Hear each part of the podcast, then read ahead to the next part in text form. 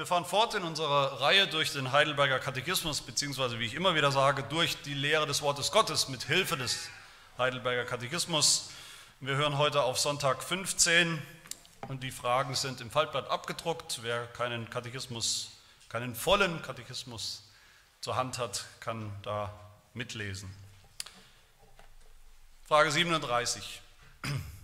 Wir sind immer noch in der Auslegung des apostolischen Glaubensbekenntnisses der einzelnen Sätze und Frage 37 lautet, was verstehst du? Antwort, dass er, also Christus, an Leib und Seele die ganze Zeit seines irdischen Lebens, besonders aber am Ende, den Zorn Gottes über die Sünde des ganzen Menschengeschlechts getragen hat. So hat er mit seinem Leiden als dem einmaligen Sühnopfer unseren Leib und unsere Seele von der ewigen Verdammnis erlöst und uns Gottes Gnade, Gerechtigkeit und ewiges Leben erworben. Frage 38, wozu hat er unter dem Richter Pontius Pilatus gelitten? Um unschuldig vom weltlichen Richter verurteilt zu werden und uns so von Gottes strengem Urteil zu befreien, das über uns ergehen sollte. Frage 39, bedeutet es mehr, dass er gekreuzigt wurde, als wenn er eines anderen Todes gestorben wäre? Die Antwort ja, denn dadurch bin ich gewiss, dass er den Fluch, der auf mir lag, auf sich genommen hat, weil der Tod am Kreuz von Gott verflucht war.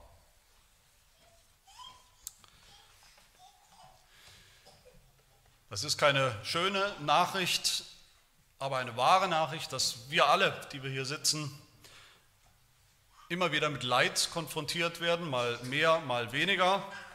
Vielleicht ist es so, je mehr Lebensjahre wir dazu gewinnen, desto mehr Leid haben wir miterlebt, haben wir vielleicht auch selbst erlebt an uns selbst oder in unseren Familien, desto mehr wird das Leid auch noch kommen. Das ist einfach eine Realität des Lebens. Und selbst die härtesten, überzeugtesten Atheisten, die behaupten natürlich, dass sie an absolut gar keinen Gott glauben, wenn es um Leid geht, das Leid in der Welt, das Leid in ihrem Leben geht, dann fragen sie doch immer wieder, glaube, das kennen wir alle, diese Frage. Und dann fragen sie immer wieder, rein theoretisch vielleicht, wie kann Gott so ein Leid zulassen? Dass ein kleines Mädchen mit drei oder vier Jahren stirbt an einem Hirntumor, der nicht zu operieren war, dass eine junge Frau mit Kindern bei, ihrem, bei einem Verkehrsunfall ums Leben kommt, weil ein anderer Fahrer eben zu viel Party hatte und eben mit 2,7 Promille unterwegs war. Und wenn wir ehrlich sind, dann beschäftigt uns Christen das genauso, diese Frage nach dem Leid. Warum das Leid? Und auch wir müssen eine Antwort darauf finden. Warum lässt Gott all das Leid zu? Warum lässt er zu schreckliche Behinderungen bei Kindern, Krebs, den Tod allgemein, den viel zu frühen Tod in vielen Fällen, der Tod, der immer dann ein Gesicht bekommt, wenn eben jemand, der uns sehr nahe steht, plötzlich stirbt. Wieso hat Gott schlimme Dinge wie den Holocaust zugelassen, wo Millionen von Juden ermordet wurden wegen einer schlimmen teuflischen Ideologie. Wieso lässt Gott zu, dass kleine süße Babys totgeboren werden? Oder dass junge Ehepaare, die mit Enthusiasmus in ihre Ehe reingehen, unfruchtbar sind und manchmal bleiben den Rest ihres Lebens. Wieso lässt Gott das alles zu? Gewalt, Gewalt, die Menschen einander antun, Abtreibungen, wo manchmal halbtote Babys aus dem Mutterleib förmlich raus entfernt werden müssen und wir wissen nicht, wie viel Leid sie, diese Babys, schon erleben und erleiden können selbst. Wieso lässt Gott die vielen Hungersnöte zu auf der Welt, die manchmal von Menschen verursacht sind? All die Krankheiten, die schlimmen Krankheiten, die wir alle kennen, Lepra, AIDS, Parkinson, Demenz, Krebs, psychische Leiden, Krankheiten, aus denen manche nur noch, den, nur noch einen Ausweg sehen, den Ausweg Selbstmord, Verkehrsunfälle verursacht einfach durch Handy am Steuer oder Trunkenheit oder einfach nur Dummheit. Das Leid ist überall. Wenn wir die Augen aufmachen, sehen wir alle dieses Leid. Viele Menschen leben so, als gäbe es das alles nicht. Sie versuchen das zu verdrängen.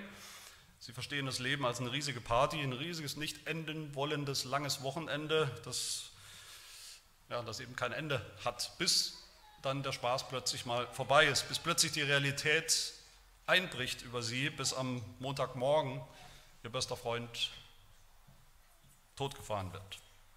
Das Leid ist da, das Leid ist überall, es kommt, wann es will, es lässt sich nicht wegleugnen.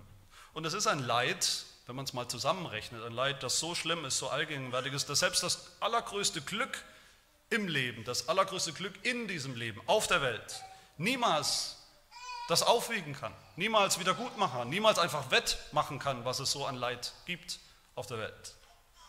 Was ist all das Schöne, das Schönste, was wir erleben in diesem Leben, was ist all das, wenn es doch jeden, jederzeit zunichte gemacht werden kann, in einem Augenblick durch Leid? Drei Fragen wollen wir uns heute stellen, mit Hilfe unseres Katechismus. Die erste Frage, warum überhaupt das Leiden? Die zweite Frage, warum hat Jesus gelitten unter Pontius Pilatus? Und drittens, wie wir es gehört haben, gelesen haben, warum hat er am Kreuz gelitten? Die erste Frage, warum überhaupt Leiden? Warum gibt es so viel Leid in der Welt? Wer ist schuld daran, um an die Predigt von heute Morgen anzuknüpfen? Um wessen Willen äh, dieses Leid? Woher kommt das? Wer ist schuld? Gott oder der Mensch oder irgendein unpersönliches Schicksal? Wer sich diese Welt anschaut mit offenen Augen, was Tag für Tag passiert, was Tag für Tag um uns herum passiert, was Tag für Tag in den Nachrichten steht, der muss sich eigentlich, jeder, jeder normal denkende Mensch muss sich eigentlich die Frage stellen und muss zu dem Ergebnis kommen. Und manchmal sagen das Menschen auch, sie meinen es nicht ganz aber manchmal.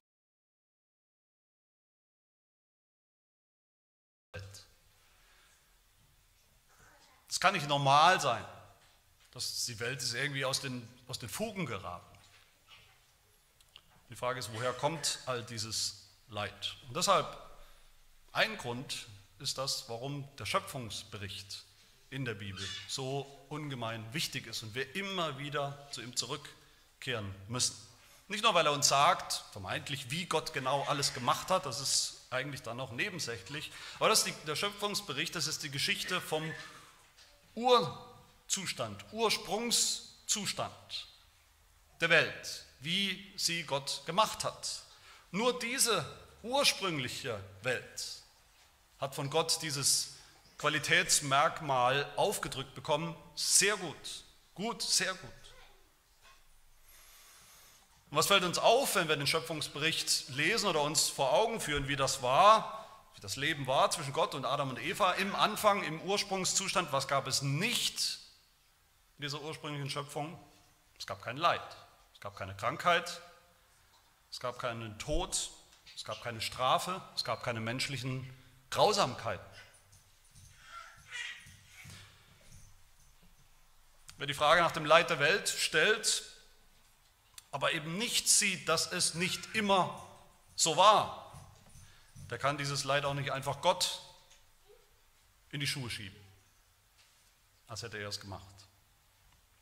Aber, ich hoffe, das wissen einige, wenigstens, die Bibel hat noch einen zweiten Schöpfungsbericht. Nicht in der Genesis, sondern am anderen Ende der Bibel, im Buch der Offenbarung. Dieses Buch spricht vom Ende oder Endzustand, von der Ewigkeit auch. Und das sagt das Buch der Offenbarung, das wird auch eine Schöpfung sein, eine neue Schöpfung, eine rund erneuerte, eine komplett neue und vollendete, ans Ziel gekommene Schöpfung. In vielen Dingen wie die erste Schöpfung, aber doch anders, vollkommen. Und was wird es da ausdrücklich nicht, nicht mehr geben in der neuen Schöpfung? Offenbarung 21, das Leid wird nicht mehr sein. Also in der ursprünglichen Schöpfung am Anfang und in der endgültigen Schöpfung, die Gott zum Ziel hat, die er herbeiführt. In beiden Fällen gab es oder gibt es kein Leid. Das ist ein wichtiger Rahmen, den wir in unserem Denken haben müssen was Gott geschaffen hat, was Gott wieder schaffen wird, wofür Gott verantwortlich ist, wenn er für etwas verantwortlich ist, dann für eine Welt ohne Leid. Nicht für das Leid, das wir tausendfach um uns herum sehen und erleben. Aber natürlich ist das noch nicht die ganze Antwort, ist mir auch bewusst. Wenn es Gott nicht war, wenn er nicht der Urheber von dem ganzen Leid in der Welt ist, wer dann? Der Mensch. Jein, weiß, ihr liebt diese Antworten von mir, wenn ich sage Jein, Ja und Nein.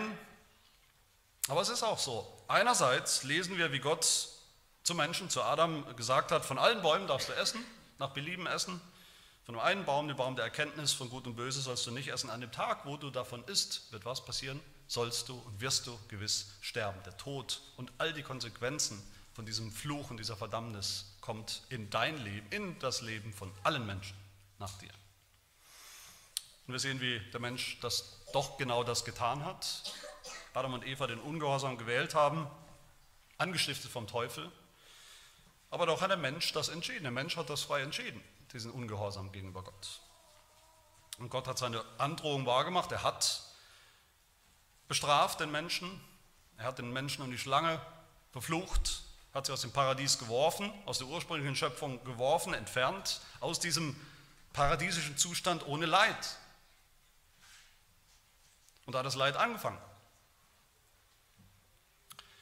Seitdem lebt der Mensch nicht mehr unter dem Zeichen des Lebens, Leben für immer, wunderbares, erfülltes Leben, sondern unter dem Vorzeichen des Todes. Jeder Mensch. Seitdem bringt Mensch den Menschen um. Kain und Abel war das erste Beispiel. Seitdem gehört Krankheit zum Leben dazu. Als feste Größe, als Vorgeschmack des Todes, der auch dazu gehört, der uns auch alle erwartet. Seitdem gibt es Grausamkeit, die ganze Schöpfung ist durchzogen von Leid. Jeder Mensch lebt unter dem Damoklesschwert, das sein Leben eben nicht ewig währt, sondern eben bald zu Ende sein wird. 70, 80 Jahre feiern und Party vielleicht. Aber was ist das schon, wenn am Ende auf uns alle der grausame Tod, das schlimmste Leid von allen wartet? Der Tod als letzter Feind. Die Bibel macht keinen Hehl daraus. Schuld an diesem Leben, das wir so kennen, um uns herum, einem Leben gezeichnet von Leid, gezeichnet von Tod, ist der Mensch. Schuld ist der Mensch nicht Gott. Jeder Tod, jeder Krieg, jeder Mord, jede erdenkliche Grausamkeit, jede Krankheit und Behinderung, alles Böse und Schlimme und Schlechte, Leidvolle in diesem Leben, alles, was wir uns ausmalen können, findet seinen Ursprung nicht darin, wie Gott es geschaffen hat, sondern im Sündenfall. Der tragischen Entscheidung des Menschen, ohne Gott leben zu wollen, in der Konsequenz und in der Strafe, die Gott darauf verhängt hat die Todesstrafe. Ich habe auch gesagt, die Jein, also andererseits ist natürlich nicht alles Leid, was wir erleben und schon gar nicht eins zu eins zurückzuführen auf eine bestimmte Sünde, in meinem Leben vielleicht sogar, was ich getan habe. Wir haben nicht diese oder jene Krankheit, wenn wir sie haben, wenn sie uns überrascht oder anfällt, weil wir eben damals diese oder jene Sünde konkret getan haben. Diese die Kausal, Kausalität, kausalen Zusammenhänge, Ursache und Wirkung, das, das können wir nicht eins zu eins rekonstruieren. Wie die Jünger Jesus mal gefragt haben in Johannes 9, wird uns berichtet, sie fragen ihn, Rabbi, wer hat gesündigt, dass dieser Mensch blind geboren ist, er oder seine Eltern? Eins von beiden muss es ja wohl gewesen sein. Und Jesus sagt, das kann man nicht so sagen so aufdröseln, eins zu eins. Das muss es gewesen sein.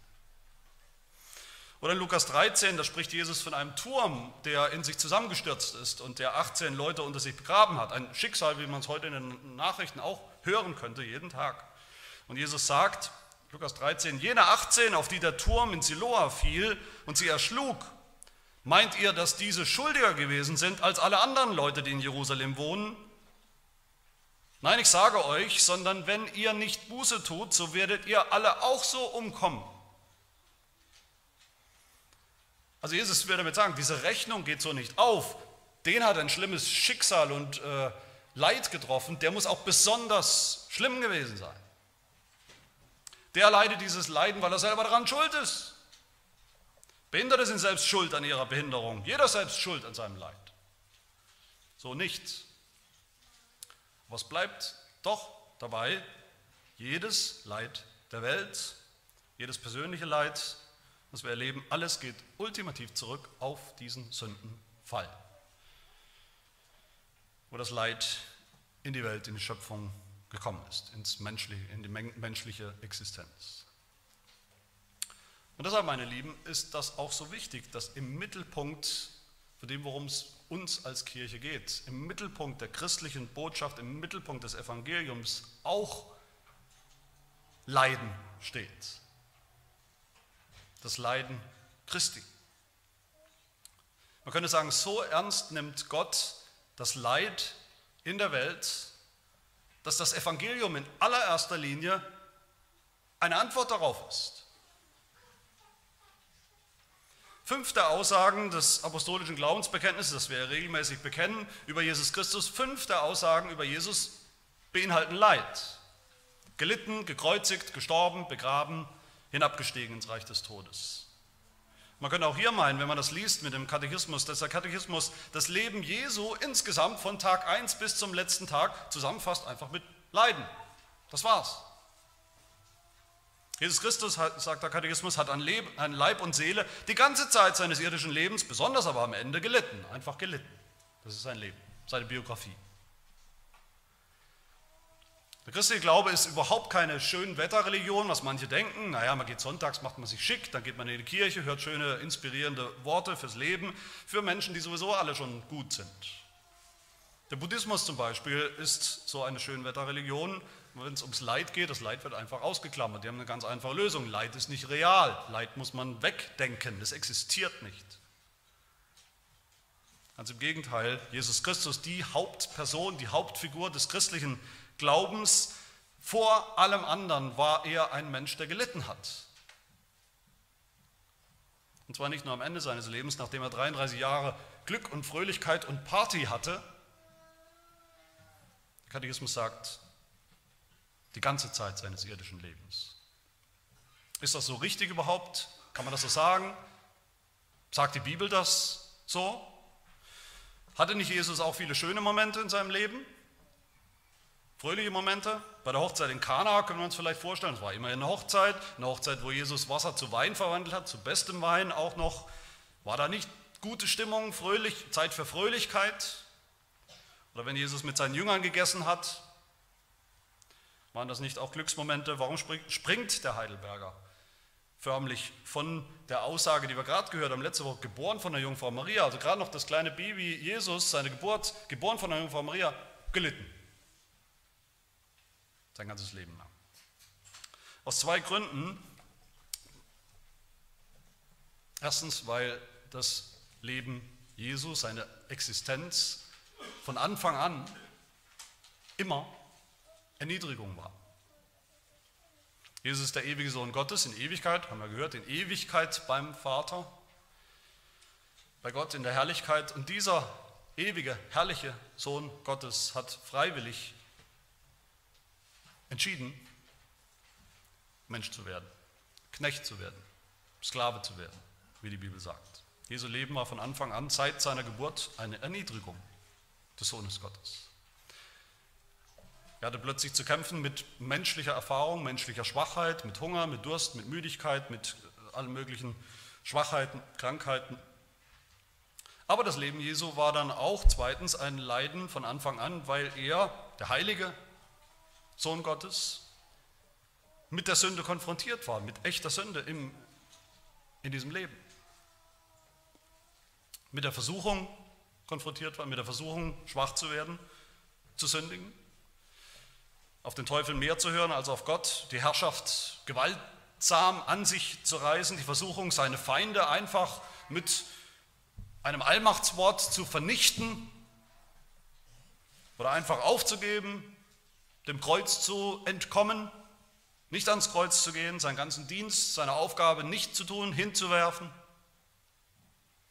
Jesus hat gelitten unter der Sünde der Welt, die er erlebt hat.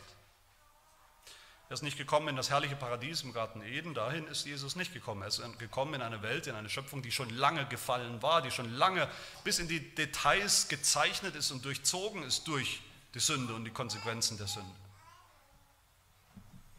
Er hat erlebt, dass ihm die Menschen von Anfang an, Herodes denken wir zum Beispiel, von Anfang an wollten sie ihm, haben sie ihm nach dem Leben getrachtet, wollten sie ihn loswerden. Niemand wollte den Messias so richtig.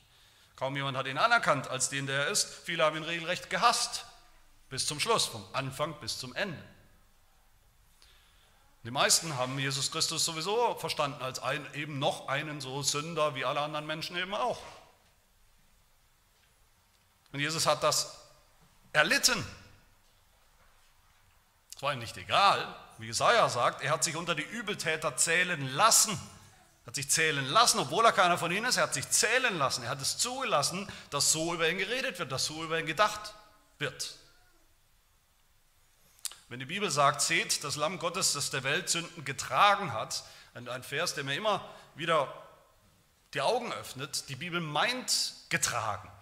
Die Bibel meint eine schwere Last. Das war kein Zuckerschlecken, das Leid der Welt zu tragen, die Sünde der Welt zu tragen. Das war ein unendliches Gewicht, was auf Jesu Schultern gelastet hat.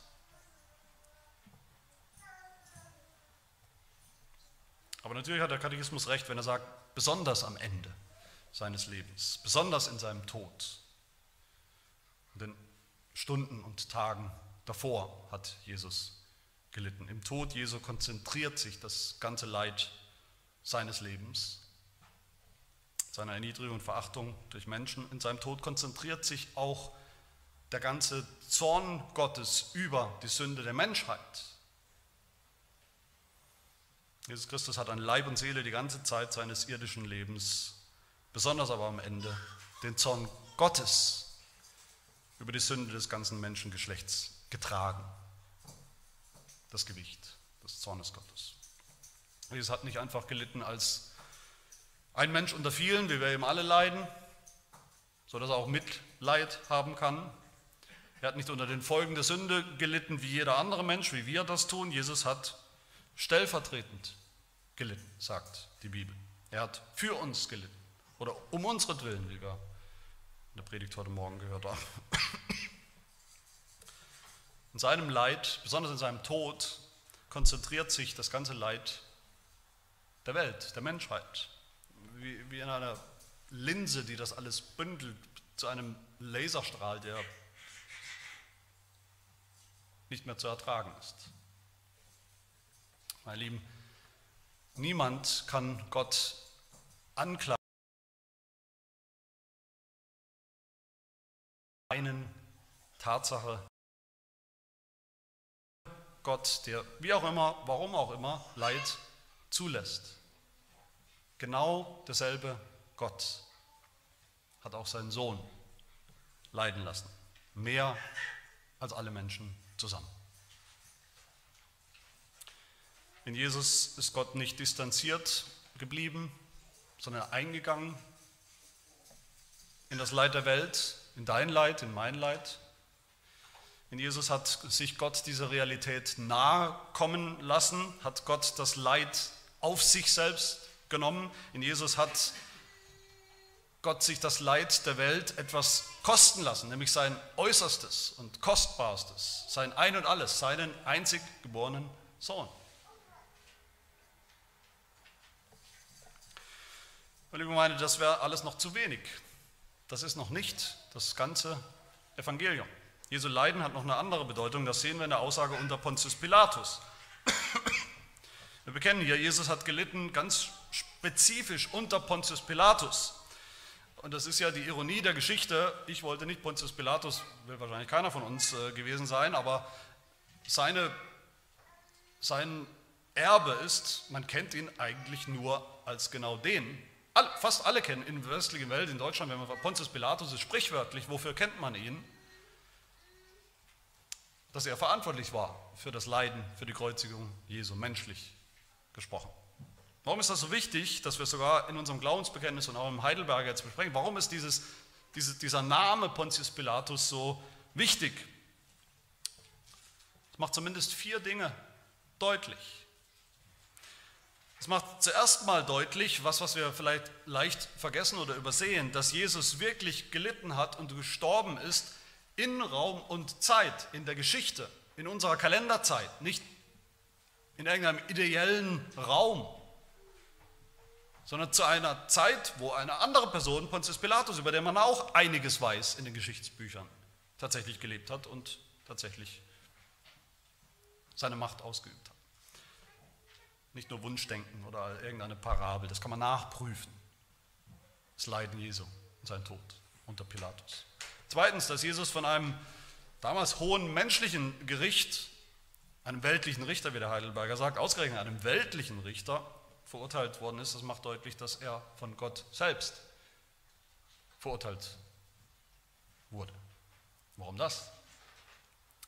Gott ist doch derjenige, der Gerichte, Regierungen, Autoritäten, Gewalten einsetzt in der Welt. Römer 13, Vers 1. Es gibt keine Obrigkeit, die nicht von Gott wäre. Die bestehenden Obrigkeiten aber sind von Gott eingesetzt. Dass Gott seinem Sohn nicht zu Hilfe gekommen ist, dass er nicht vor dem Tod bewahrt hat, das macht deutlich, dass er selbst diesen Sohn in den Tod gehen lassen wollte, den mit Sünde belasteten verworfen hat, hat verurteilen lassen durch ein Gericht, das er selbst ultimativ eingesetzt hat in seiner Souveränität.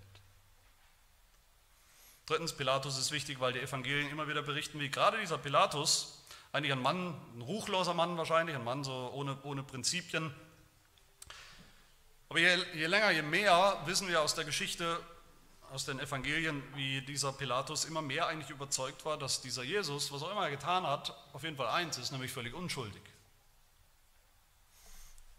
Pilatus bescheinigt das sozusagen, könnte man sagen, es war nötig, weil er bescheinigt es, er sagt es immer wieder, er bescheinigt es fürs Protokoll, dass dieser Jesus, der sterben wird, das überhaupt nicht verdient hat.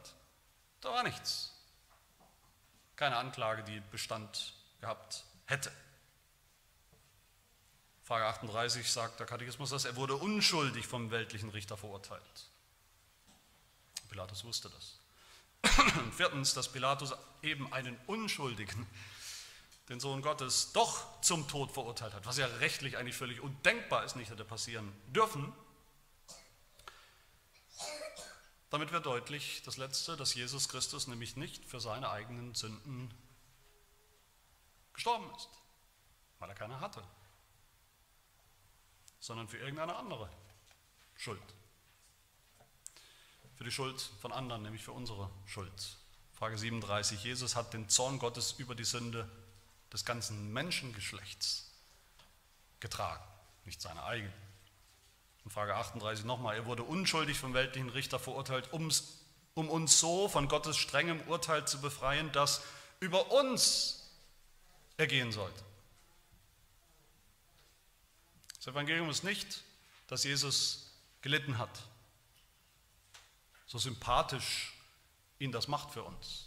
Das Evangelium ist, dass Jesus Christus unschuldig war und doch gelitten hat. Unser Leid. Aus Liebe.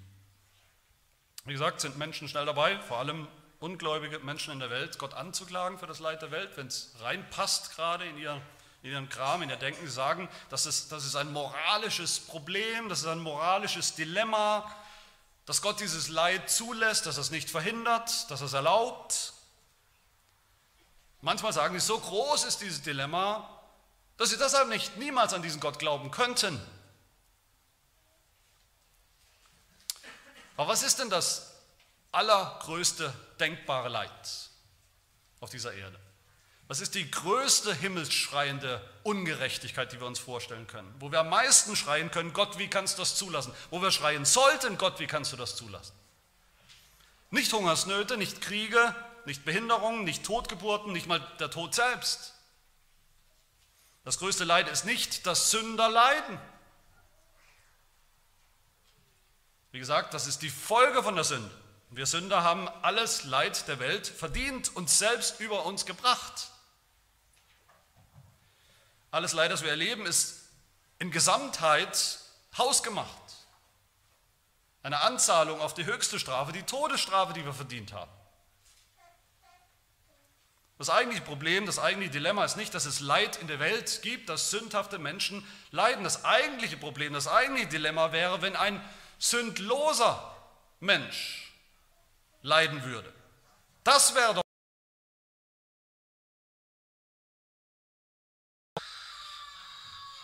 genau das sehen wir bei Jesus Christus.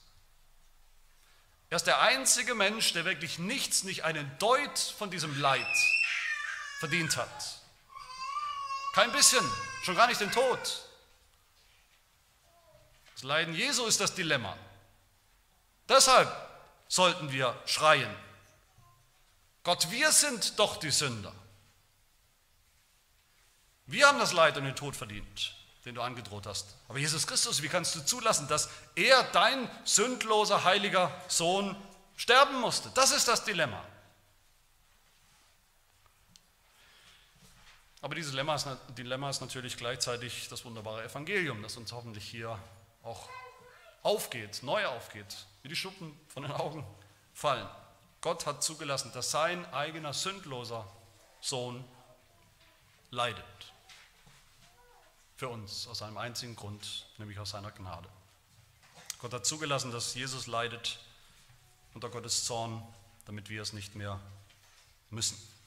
1. Petrus 2, Vers 24, er hat unsere Sünden selbst an seinem Leib getragen auf dem Holz und Kreuz.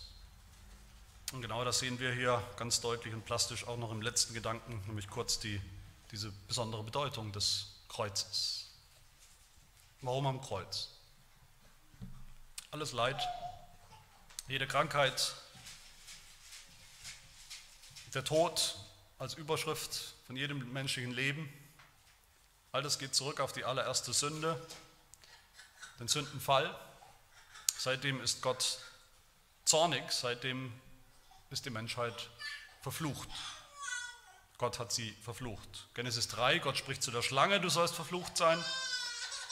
Gott spricht zu der Frau, ich will die Mühen deiner Schwangerschaft groß machen, mit Schmerzen sollst du Kinder gebären. Der Erdboden sei verflucht um deinetwillen, mit Mühsal sollst du dich davon nähren dein Leben lang, im Schweiße deines Angesichts sollst du dein Brot essen, bis du wieder zurückkehrst vom Erdboden, denn du bist Staub und zum Staub wirst du wieder zurückkehren. Das ist nicht alles eine schöne, nette, alte, mystische Geschichte von damals, kein Mythos. All das beschreibt die Realität, die bittere Realität von unserem Leben bis heute unter dem Fluch Gottes. Das macht Sinn aus der Erfahrung, die wir alle machen. Der Fluch Gottes, diese bittere Pille, die wir in jedem Leid um, um uns herum schmecken.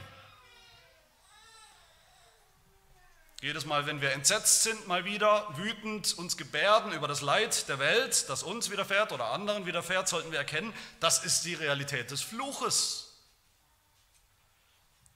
über die Sünde, über die ganze Schöpfung. Paulus schreibt in Römer 8, wir wissen, dass die ganze Schöpfung mitseufzt und mit in Wehen liegt bis jetzt. Die ganze Schöpfung ist, sie ächzt und stöhnt unter dem Fluch Jesus ist gekommen, Jesus ist gestorben, nicht für gute Menschen, die, denen nur so ein bisschen was fehlt, aber eigentlich sind sie von Herzen gute Menschen, die haben eigentlich alle ein schönes, gesundes, volles Leben verdient, von einer Party zur nächsten. Nein, Jesus ist gekommen in eine verfluchte Schöpfung, für verfluchte Menschen. Meine Lieben, das ist, genau das ist die Bedeutung des Kreuzes. Als spezifisches Mordinstrument. Der Katechismus erinnert uns daran, bedeutet sein Tod am Kreuz mehr, als wenn er eines anderen Todes gestorben wäre? Wir können uns viele Dinge vorstellen. Und die Antwort ja. Denn dadurch bin ich gewiss, dass er den Fluch, der auf mir lag, auf sich genommen hat, weil der Tod am Kreuz von Gott verflucht war. Viele Menschen, tragischerweise auch viele Christen, Vielen Christen ist es heute mehr oder weniger egal, wie Jesus gestorben ist. Ach, wie er gestorben ist, ist egal. Hauptsache, er ist gestorben für mich. Die Bibel sagt genau das Gegenteil. Jesus konnte nur eines ganz spezifischen, bestimmten Todes, Todesform sterben. Wie es immer schon angekündigt war, wie es sein musste. Er musste am Holz, am Holz, am Kreuz sterben, damit deutlich wird, ihn hat der Fluch Gottes getroffen. Galater 3, Vers 13. Christus hat uns losgekauft von dem Fluch des Gesetzes, indem er ein Fluch wurde um unseretwillen, denn es steht geschrieben, verflucht ist jeder, der am Holz hängt. Jesus wurde von Gott verflucht, wie wir es eigentlich waren, wie wir es eigentlich hätten bleiben sollen. Für immer. Er wurde verflucht, er hat den Fluch auf sich gezogen, absorbiert, geschluckt und so von der Schöpfung genommen. von uns genommen. Wie, eine große, wie einen großen Schatten. Das ist ein wunderbarer und wichtiger Trost im Kreuz als Folterinstrument. Das Kreuz ist die Entladung von Gottes Zorn und gleichzeitig das Ende von Gottes Fluch. Die Gemeinde, wer jetzt noch immer, immer noch zur alten Schöpfung gehört, zu Adam, der ist noch verflucht, der bleibt verflucht. Den erwartet Leid in diesem Leben und danach. Aber alle, die sich im Glauben an Jesus Christus hängen, auf Jesus Christus werfen, die glauben, dass er eben all das für uns gelitten hat, für uns gestorben ist, für uns verflucht wurde. Für die hat Jesus das getan, den Fluch auf sich genommen. Die hat er, wie der Heidelberger sagt, mit seinem Leiden als dem einmaligen Sühnopfer schon von der ewigen Verdammnis erlöst. Denen hat er schon Gottes Gnade, Gerechtigkeit und ewiges Leben erworben. Die gehören schon zu dieser neuen Schöpfung, in der es kein Leid mehr geben wird. Wer das glaubt, der leidet zwar heute immer noch. In diesem Leben leiden wir immer noch. Die Gläubigen. Die gläubigsten Gläubigen. Wir werden immer noch krank, unser Leib wird immer noch schwächer und schwächer. Wir werden unsere eigene Beerdigung erleben. Aber all das ist jetzt vorübergehend und ist ultimativ der Eingang in das Leben, in das ewige Leben für uns. Jesus hat gelitten an Leib und Seele, sagt der Katechismus, am Leib die Qualen der Kreuzigung, an seiner Seele die Qual der Gottverlassenheit, des Verfluchtseins. Und damit hat er auch unseren Leib und unsere Seele erlöst. Unsere Seele, die beim Herrn ist und immer sein wird, unser Leib, der noch leidet. Aber so wie Jesus nach seinem Leiden auferstanden ist, auch leibhaftig mit einem neuen Körper und Leib, der nicht mehr leidet. So werden wir auch eines Tages auferstehen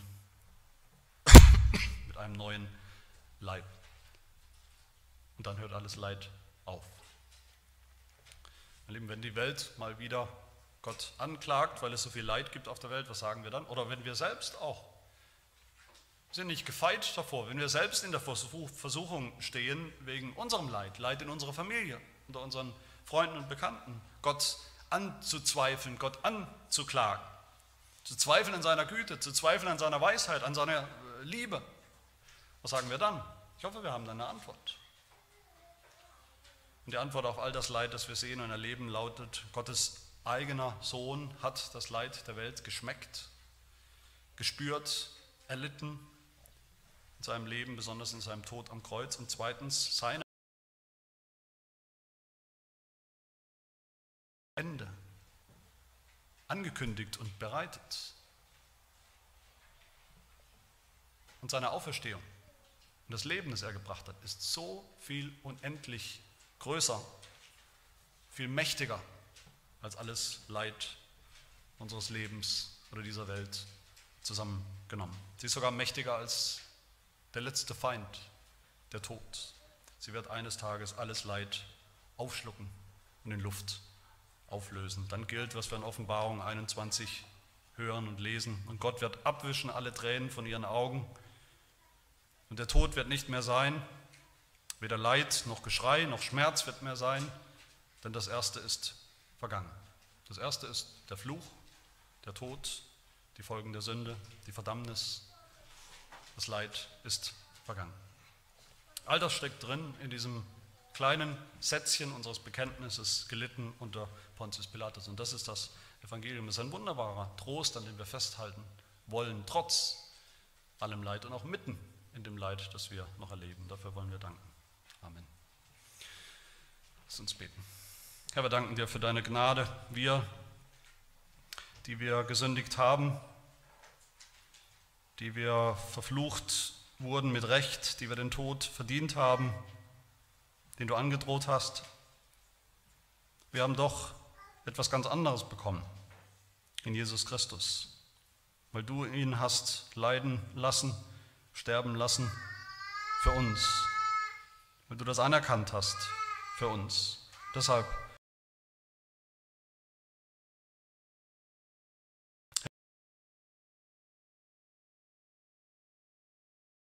glauben. Deine große Liebe zu uns sehen.